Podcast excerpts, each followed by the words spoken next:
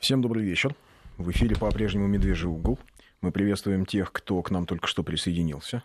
Мы благодарим тех, кто был с нами в предыдущем Стойких, часе. Да? Стойких, да, кому мы еще не надоели.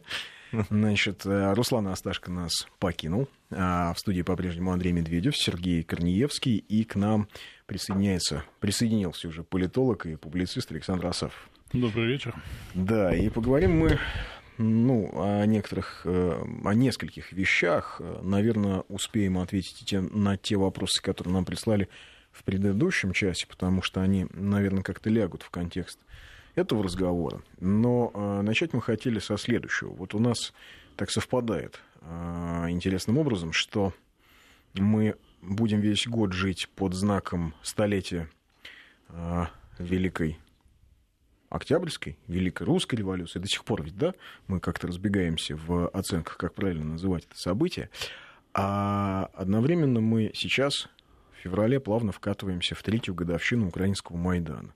Мне кажется, что очень во многом эти события друг на друга похожи, и мы попытаемся сейчас в этом часе поговорить о том, а, какие, а, ну, не уроки, но на что нам стоит обратить внимание – в связи с этими событиями. Александр, вот ты же был на Майдане тогда, поехал посмотреть вообще, что там происходит.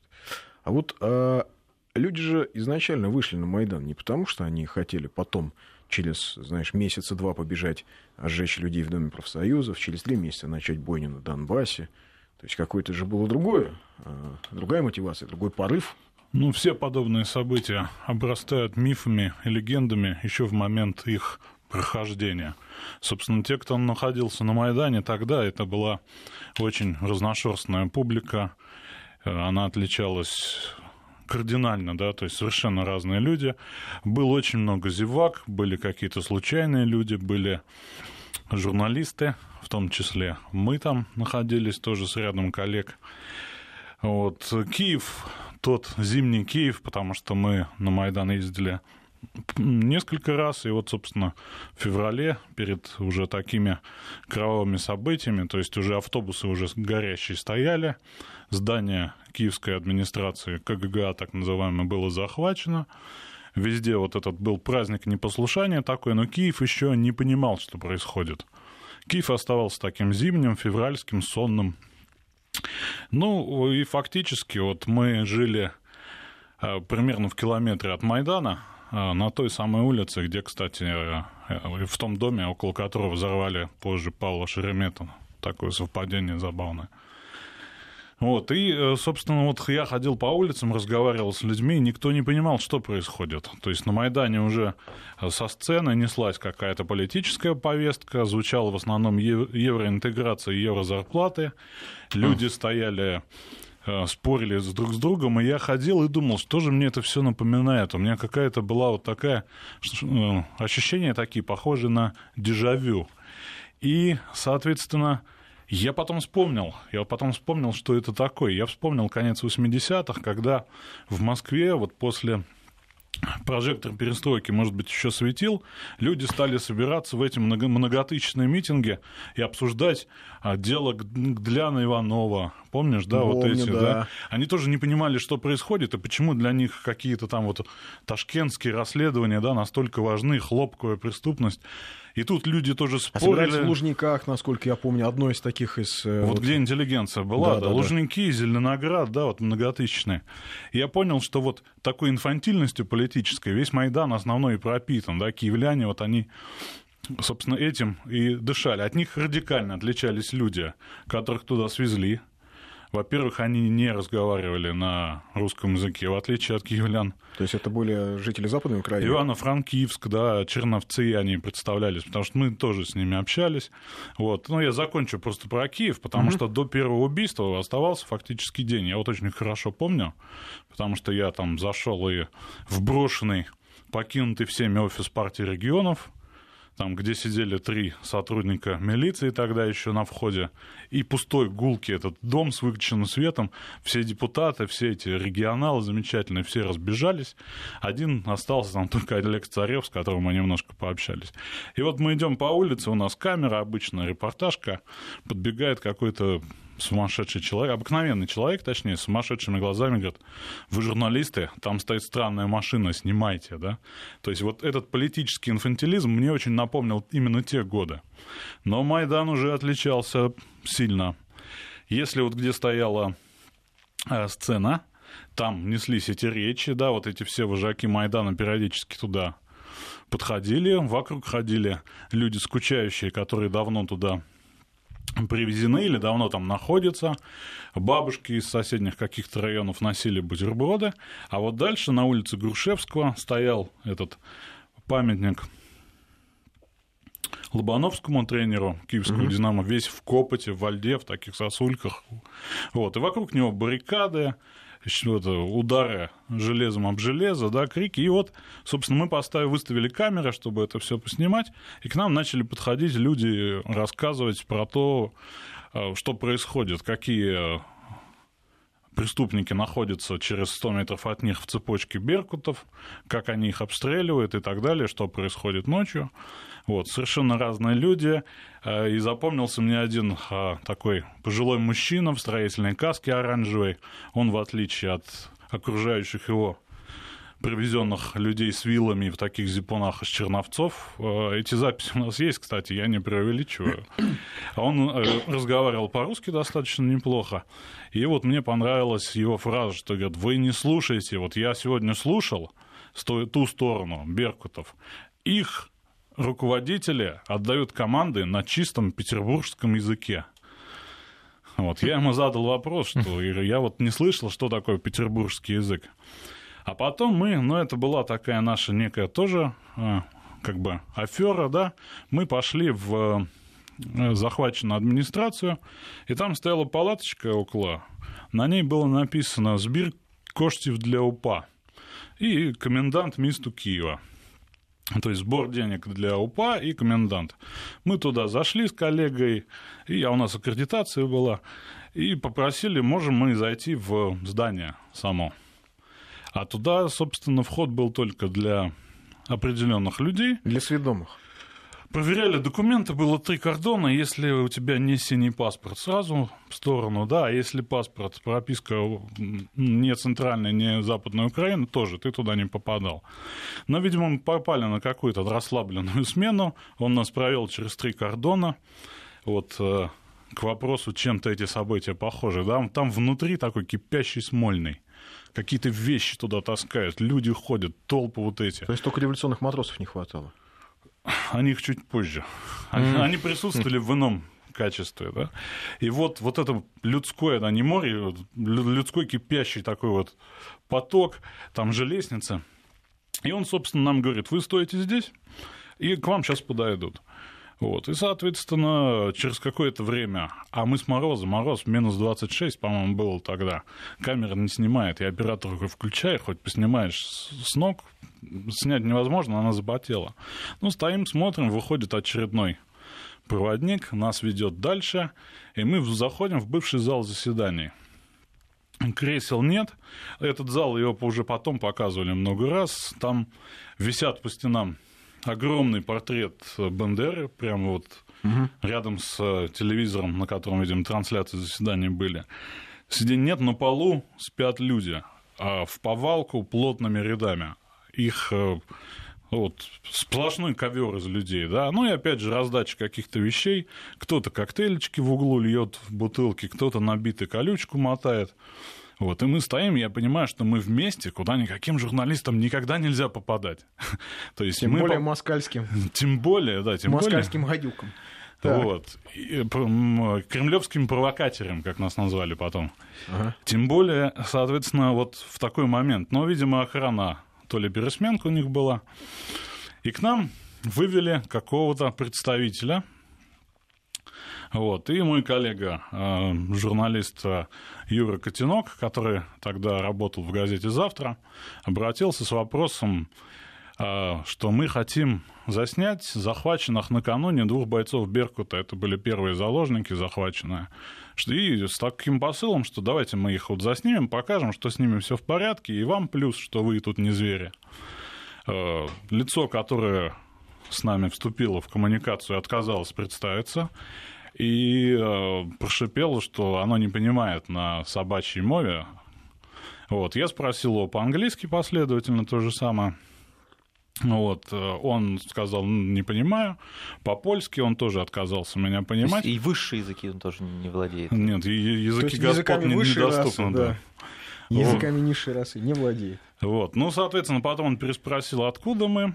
Юра, конечно, надо было назваться, там, я не знаю, Закарпатская правда какая-нибудь. Но Юра ему честно сказал, что он из газеты «Завтра», Москва, и тут началось, да. И, собственно, в общем, ну хорошо, вот эта толпа там в, центре достаточно плотная. Я понял, что дело пахнет не даже не керосином уже, а таким более летучим ацетоном. Как там, Паниковский почувствовал, что будут бить, возможно, даже, даже ногами. ногами да. вот, потому что и за спину стали нам... Паниковский, Паша Емельевич, обладавший невероятным чутьем, почувствовал, что сейчас его будут бить, и, возможно, даже ногами. За спину стали заходить крепкие ребята с э, уже не с какими-то там самодельными приборами в руках, а с нормальными такими РП, да, резиновыми палками в одинаковом черном камуфляже.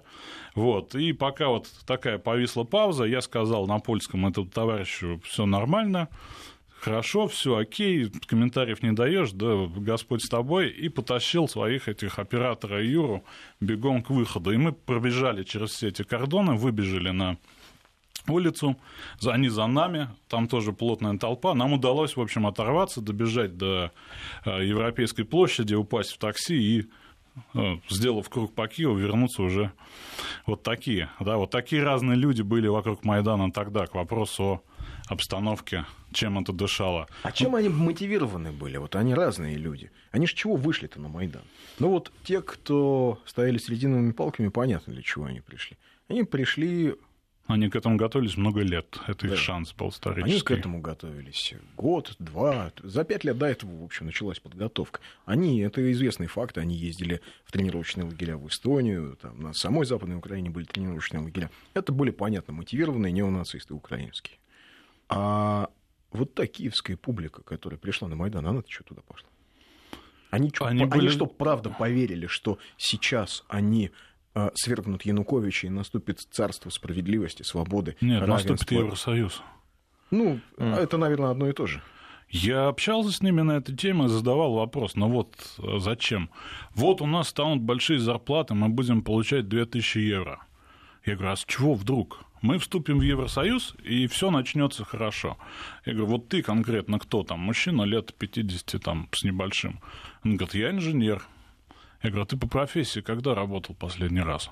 Он говорит, ну, посчитал такой, говорит, 22 года назад. Я говорю, ну, вот давай представим, что вот по мгновению волшебной палочки после подписания Евроассоциации вот здесь возник завод Siemens прямо на соседней улице.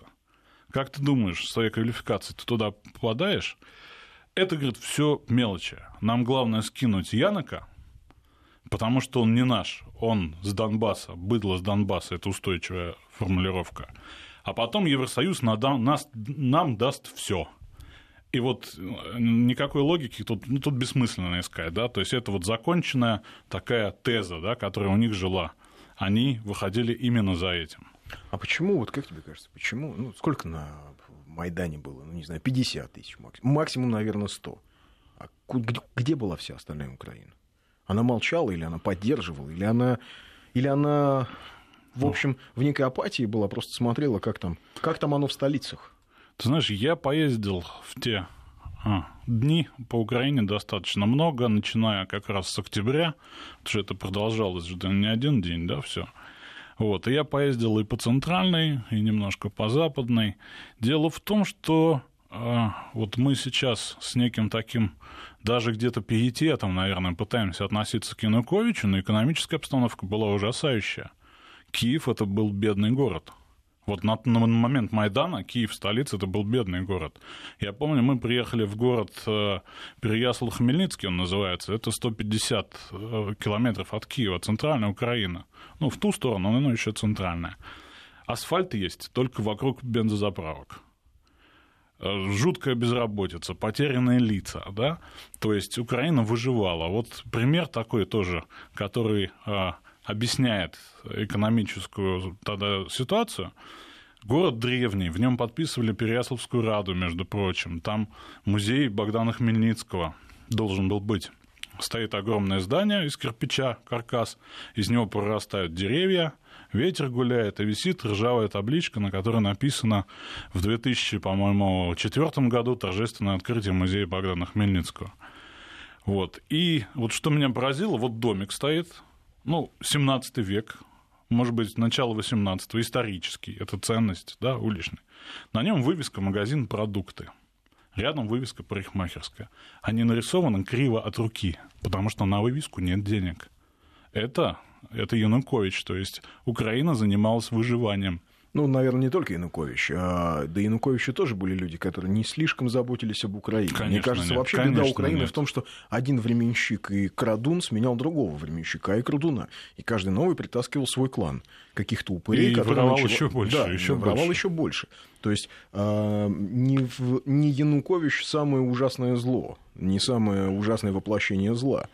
А, Ну, в конце концов его сменил другой олигарх, поэтому Да, его сменил другой олигарх, который когда-то а, вместе с ним создавал партию регионов, между прочим. министром экономики был, между прочим, еще. Да, еще и был министром экономики. То есть, а, ну, я все время не могу, я все равно не могу понять, почему люди не видели, что их тащат неуж- в какую-то черную дыру. Неужели они настолько были очарованы? Они были заняты выживанием, и они э, были, общество было глубоко инфантилизировано. То есть они были как дети. Им пообещали вот конфетку. Что вот, вот будет конфетка, надо сделать только раз, два и три.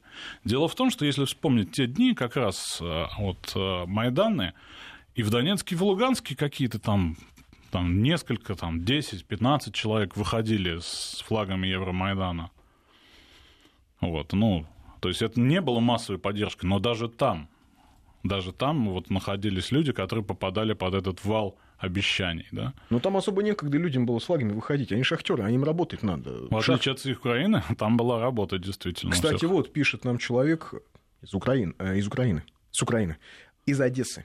Остальная Украина во время Майдана работала, в частности, Одесса. Мы в то время говорили, что там, на Майдане, собрались бездельники, которые не хотят работать, хотят получать за акции протеста.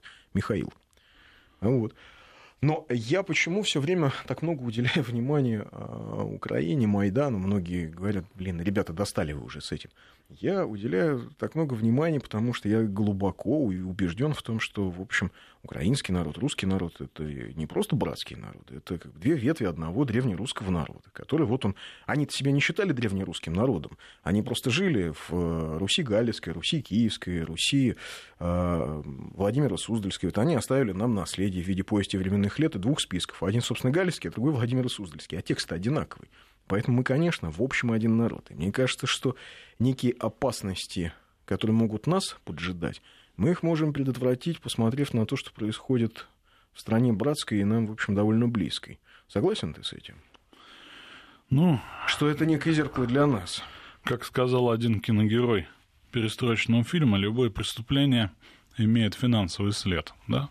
Соответственно, без внешнего финансирования не, вот скажем так, такая украинизация и сто лет назад не была бы возможна, да, как э, ну, там, кто-то с юмором эту формулировку произносит, кто-то всерьез, да, задача, выполняемая по заданию австро-венгерского штаба, да, не э, украинизация, которой, которой они занимались э, 25 прошедших лет.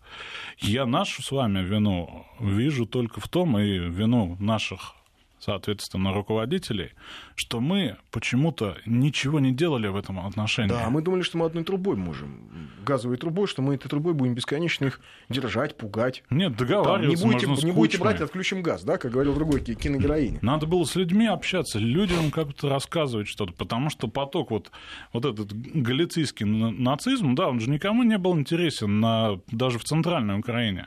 Они сейчас в шоке, да, от того, что у них Киев меняется на глазах. Потому что оттуда приезжают в Киев люди работать как-то, да, а у них есть некий приоритет такого первенства, да, поскольку мы-то вот всегда были против клятых москалей, а вы-то типа не очень всегда. То есть, а у нас украинское первородство, да. Вот, и это первородство, оно а, ну, не декларируется прямо, скажем так, но оно четко ощущается. И вот, допустим, даже когда общаешься Я очень много общаюсь с разными людьми, ну, как бы по понятным причинам.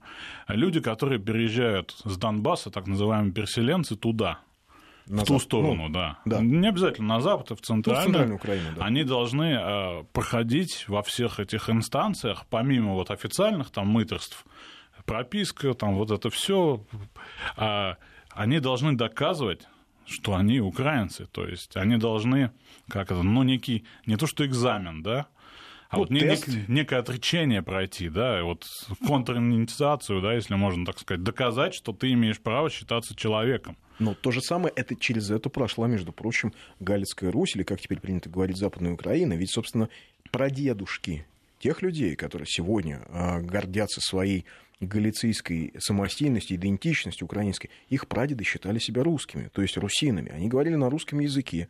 И их прадедов убивали за то, что они говорили на русском языке. Их гнобили в австрийских концлагерях за то, что они говорили на русском языке.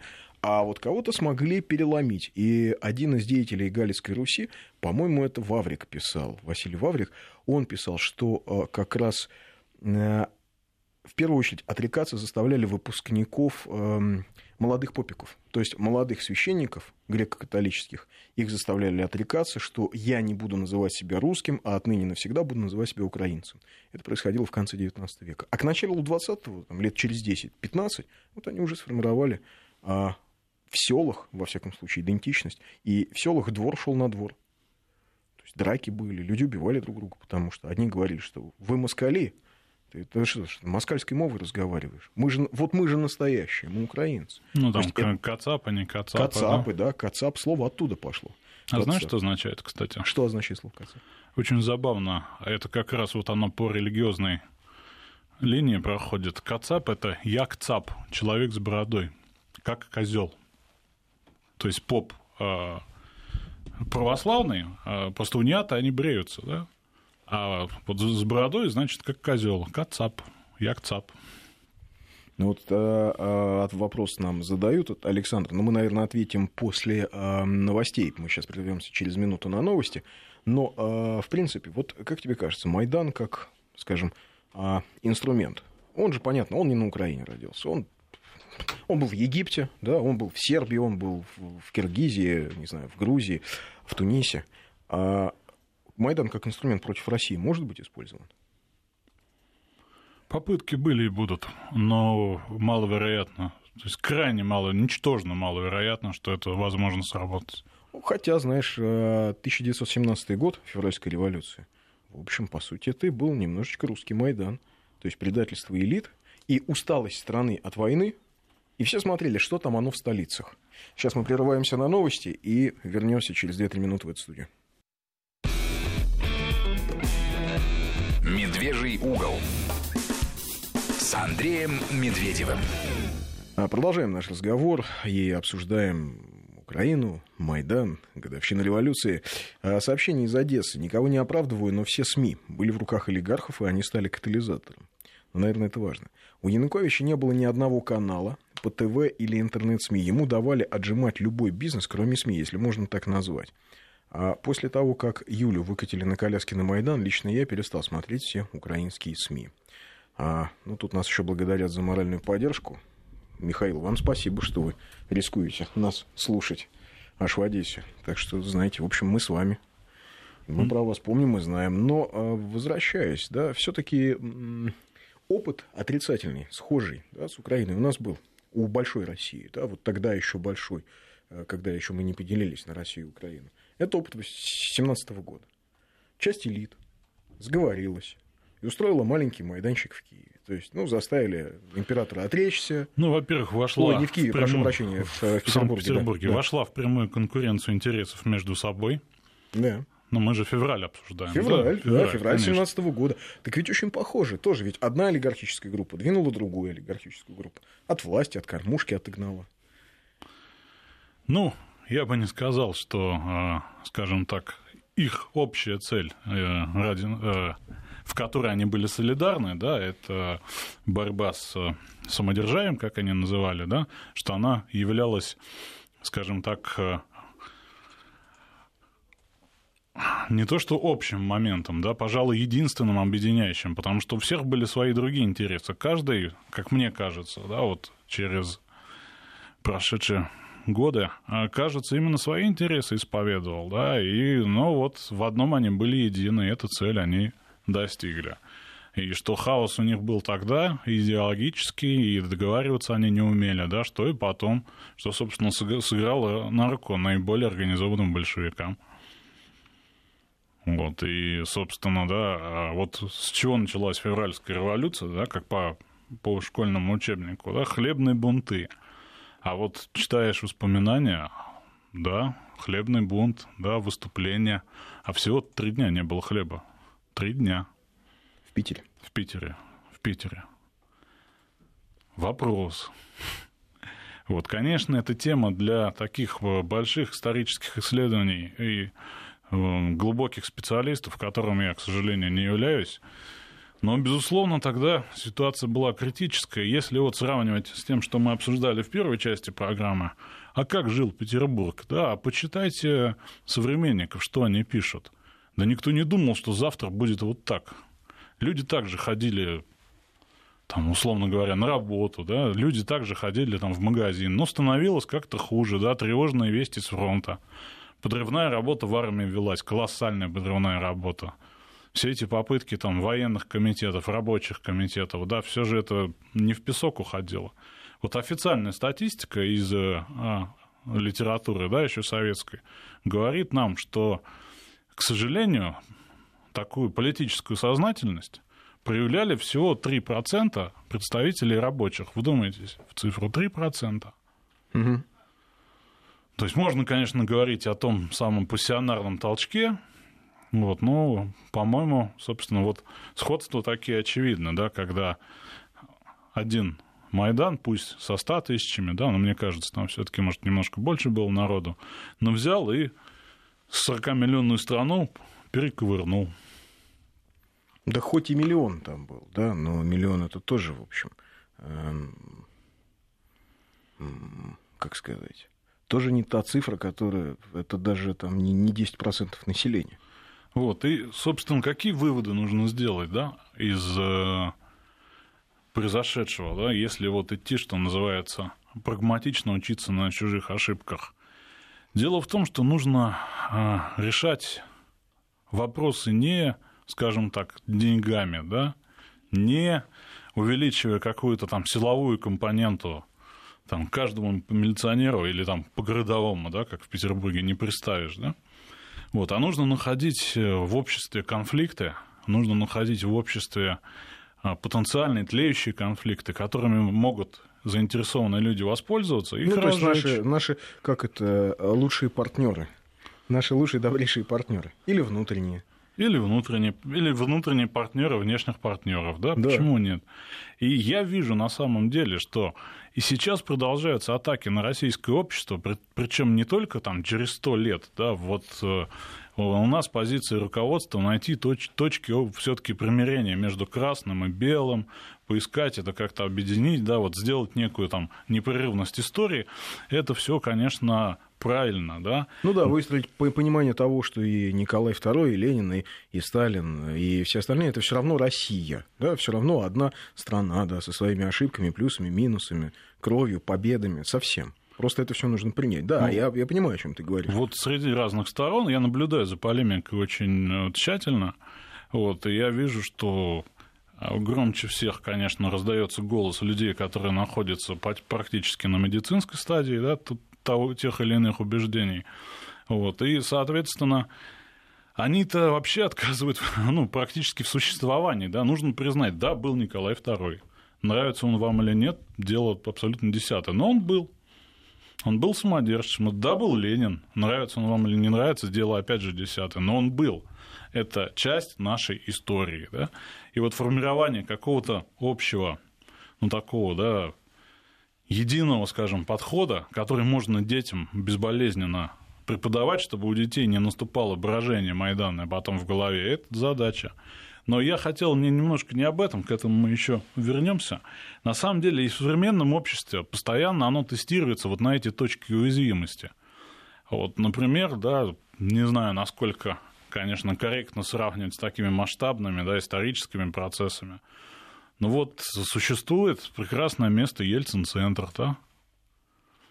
Вот, вроде бы есть закон, а, как там, а, ну, чтобы зафиксировать э, память о президентах Российской угу. Федерации. Как-то так он звучит, угу. точно формулировку не помню.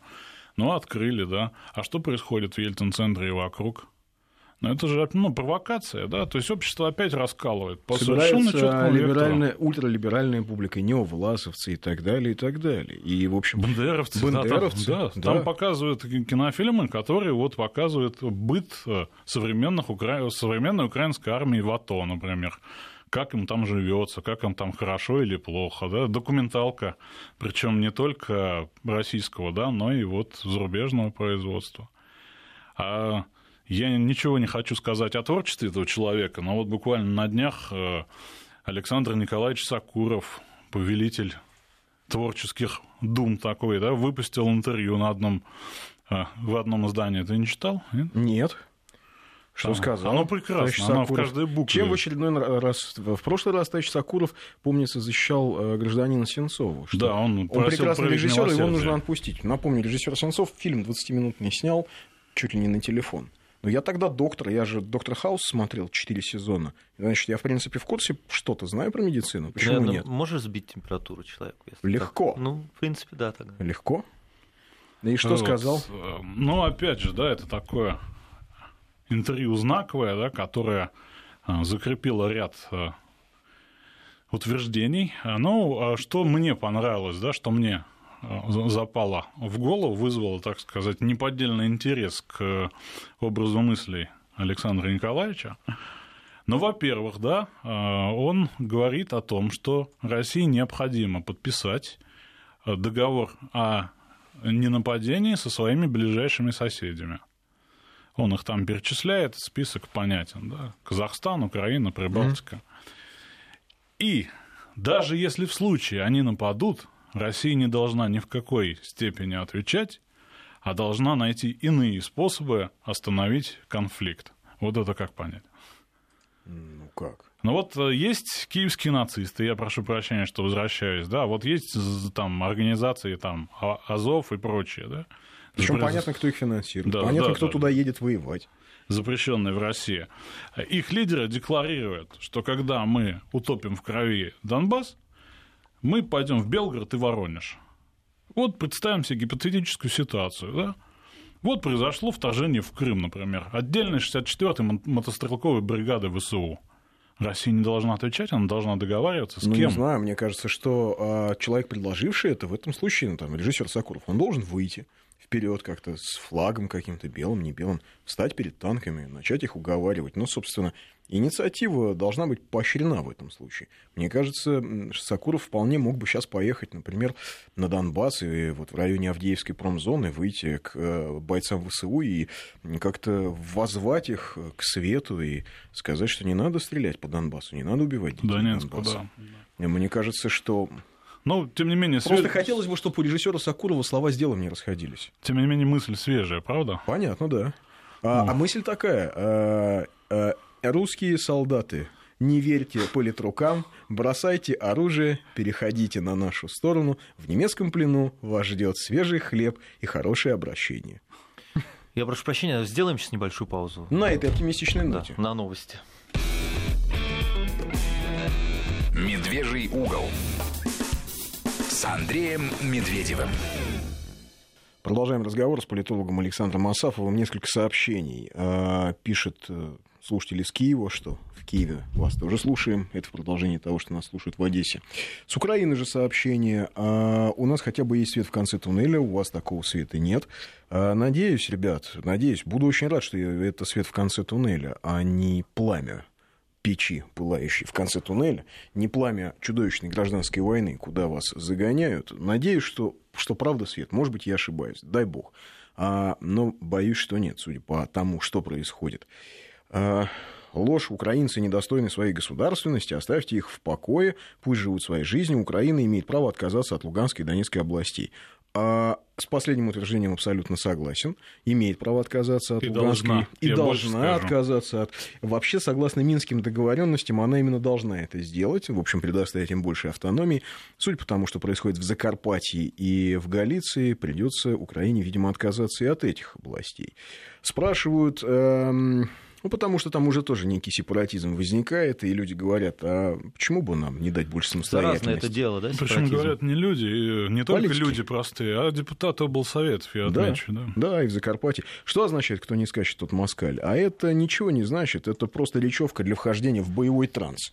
Собственно, когда толпа, я кроме шуток, когда толпа э, в несколько тысяч человек скачет и повторяет одни и те же речевки, это просто ну, боевое программирование, ничего особенного. У африканских племен, вот, например, у зулусов, они исполняли боевые танцы перед тем, как начать там каким-нибудь врагам Геноцид. пробивать головы. Да. Вот. Здесь тоже нужно, причем это, кто не скачет тот москаль, это сокращенная форма. В 2014 году, э, когда первые украинцы резали русских на, в Подкарпатской Руси, там был длинное стихотворение, где стоит стоп с телефона, висит кацап замест звона, э, уста його почернили, там, зубы в крови закипело. Ну, длинное стихотворение, то есть сейчас это как-то уже подсократилось украинская такая э, экстремистская мысль. Так вот, возвращаясь к нашим э, баранам, к нашим, точнее, проблемам, которыми могут воспользоваться наши внешние друзья и внутренние друзья наших внешних друзей. Ну, такие точки, да, болевые точки общества, мы о них говорим. Ну, вот особо а, не хочется тратить время наше на Александра Николаевича, великого режиссера. Но Фильмы, тем, которого никто не смотрит, хочу тем не менее, да, еще у него там есть свежая мысль о том, что было бы всем хорошо, если бы у нас, э, наконец, процветал сепаратизм. Э, Ну, допустим, там, вот он приводит, что у Россели была хорошая идея по отделению. Суральской республики. Да, да, да, вот подобные вещи, да. И самое главное, что вот вызвало у меня такой вот, скажем так, эмоциональный резонанс, да, не очень хороший. То первая мысль, он там фактически прогнозирует а, ближайшее столкновение а, на религиозной почве между традиционным исламом и православием. Мгм. Он в этом практически уверен, что это будет. Примешивая сюда почему-то Исаки, но не суть важно. Вот. И второй Ну, может, он думает, что Исаки это исламское, мусульманское имя, не знаю, может, не в курсе. И второй момент, что он говорит, что у нас слишком много власти у православной церкви в государстве, и государство делает ошибку, идя на такое сближение с религиями. Вот что называется, да. Я не знаю, что он понимает под э, властью политической, которую государство дает церкви, но тем не менее мысли все свежие. И вот что хочется сказать. Ну, не просто так же он говорит. Он же выразитель мнения определенной, скажем так, группы. Мгм. Вот есть определенная площадка, Ельцин-центр, где Борис Николаевич почти святой, где с этой площадки доносятся у нас различные оправдания, а, там вот вечера имени Павленского проходят, да, и я Да, хочу сказать... оправдание нацизма, оправдание а, чудовищной приватизации, которой мы до сих пор не знаем, сколько она унесла жизней. Во сколько жизней нам обошлись либеральные реформы, во сколько миллионов жизней. Мы, мы правда этого не знаем, а это же чудовищные цифры. Некоторые говорят, что это, возможно, 6 миллионов прямые и косвенные потери. Ну, считая умерших от алкоголизма, наркомании и так далее. Да, то вот я бы мысль-то закончил свою на том, что примирение красных и белых – это хорошо, это нужно, это необходимо обществу для того, чтобы идти дальше. Эти вот консенсусы нужны, но среднему э, средний возраст человека сейчас, э, э, проживающего в России, 39,5 лет. То есть, конечно, мы можем э, говорить о том, что есть люди 91 года рождения, которые любят Советский Союз. Такие действительно есть в интернете, встречаются. Вот, но я бы пошел последовательно в обратную сторону. Давайте разберемся с тем, что происходило год, два, десять, двадцать, тридцать назад. И мы доберемся в том числе и до красного и белого. А год назад, два года, что ты имеешь в виду? Ну, скажем так, да, у нас есть определенные, опять же, такие вот напряженные моменты общества, связанные вот с 90-ми, да, но не год, два назад, 90-е. Вот приватизация, например. Все ли с ней хорошо, да? Или коррупция, да, там, ну, дело Сердюкова, не к ночи будет сказано. да. Ну да, потому вот, что соответственно, у общества есть был. вопросы. У общества есть, есть вопросы по таким моментам. Но а где? Где какое-то решение, где какое-то? А это тоже болевая точка, которую очень легко использовать. Ну да, если власть не даст ответ на эти вопросы, то э- ответ на эти вопросы люди начинают искать сами, в том числе в альтернативных источниках. А мы же понимаем, что такое альтернативный источник. Ну, вот радио «Свобода», например, там, да, или «Голос Америки». Сейчас что-то Или, новое хотят запустить, какой-то канал. а, Радио Свобода уже запустила канал, называется «Настоящее время», телеканал. А, Да. Он пока работает в интернете, сейчас он э, в Праге, они там Из Праги, базируются. конечно. Сейчас они будут работать э, на, а, я так понимаю, в более широком формате. Денег им подбросили. Вот. Ну, есть еще один идеологический центр в лице недавнего а, такого специалиста по шитью варежек, да? «Открытая Россия» называется. Да. Ну вот, кстати, «Открытая Россия» меня несколько умиляет. Они все время ведут какую-то борьбу с Алексеем Навальным. Кстати, ты это видел? Удивительно. Да. Я, кстати, думаю, они едины, а нет. А вот тоже, видите, тоже серпентарий друзей. Нет, видите, да, и не только во власти у нас есть какие-то, как говорят, группировки, которые Да, да, друг с башни, другом башни. противоборствуют. Башни, да? Вот видите, в либеральной оппозиции тоже есть некие противоборствующие силы, что то, что несколько как-то э, радует. А, Но понятно, что вот ответы на вопросы, вот приватизация, мы ее в итоге признаем или мы ее не признаем? И если итоги приватизации признаны, то мы что считаем, что воровство легализовано в стране? Или как? Тогда как спрашивать Сердюкову? Ну, правда, вот логичный вопрос. Как спрашивать со всех остальных? Если мы Вопросов чековые много. эти залоговые аукционы признали, ну, Ваучеры, да, давайте ваучер. вспомним, да? да, ваучеры. То есть, Я а, вот знаю лично, где мой ваучер, я помню просто. Потому что тогда моя матушка, да, знала лучше всех все, да. И вот у меня вопросы к покойному Борису Абрамовичу, потому что мой ваучер шел в Альянс, тот, который принадлежал ему тогда, автовазовский. Вот где мои там пять Волг или сколько он обещал? Но а, тут правда, э, ведь есть э, совершенно не обязательно у кого-то что-то отбирать. Ну, можно просто сказать, дорогие товарищи, вы купили условно там завод такой-то, не знаю, там, за 500 тысяч долларов, а его реальная стоимость на тот момент была вот такая.